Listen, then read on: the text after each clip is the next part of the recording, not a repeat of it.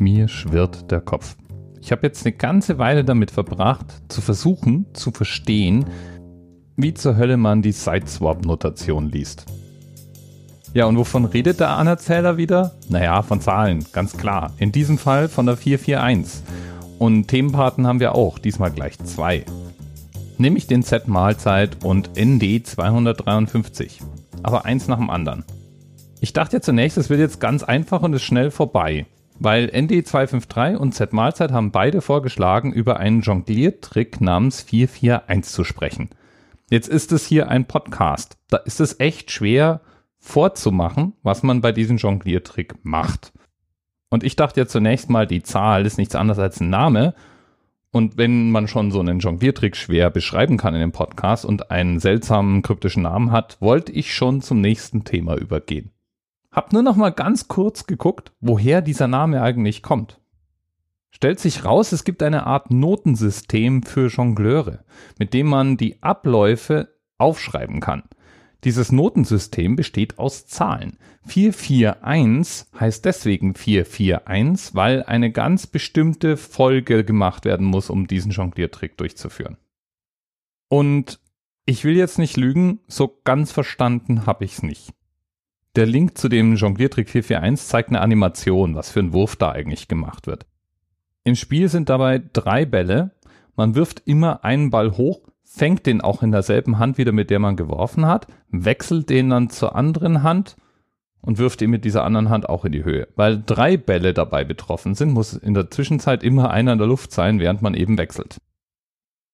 Und das hätte ich jetzt aus der 441 so nicht rausgelesen, aber der Kenner hätte das sofort gewusst.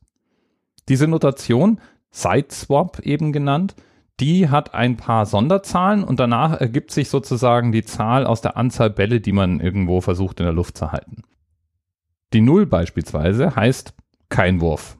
Also man setzt sozusagen einmal aus. Die Eins heißt, was immer jongliert wird, wechselt einfach nur die Hand. Das heißt, bei dem 441 steht die Eins dafür, dass der Ball oder die Keule oder was immer wir jonglieren, einfach nur von einer Hand in die andere gewechselt wird. Die Zahl 2 fordert auf, einfach einen Satz lang zu halten. Wir haben ja einen Takt, also wir werfen ja in regelmäßigen Rhythmus. Und wenn die 2 auftaucht, muss man kurz mal festhalten. Ja, und ab der 3 sprechen wir von richtigen Würfen, wobei die ungeraden Zahlen immer Würfe sind, bei der auch die Hand gewechselt wird und die geraden Zahlen Würfe sind, die in derselben Hand enden. Wir wissen also bei der 441, dass wir zwei Würfe haben, in denen jeweils dieselbe Hand, die geworfen hat, auch wieder fängt. Und die 1 verrät uns, dass es einen Handwechsel gibt. In meiner beruflichen Laufbahn wurde schon dreimal versucht, mir die Grundlagen des Jonglierens beizubringen. Das waren dann irgendwelche Teambuilding-Events. Und ich war immer der Trottel in der Gruppe. Jeder, buchstäblich jeder, kann irgendwann mit drei Bällen so einigermaßen leidlich Grundübungen machen. Ich ich bin schon froh, wenn ich einen Ball in die Höhe werfe und ihn mit derselben Hand wieder auffangen kann. Bewegungslegastheniker halt. Und wenn ich mir jetzt diese Notation so anschaue, dann wäre mir das eh zu kompliziert.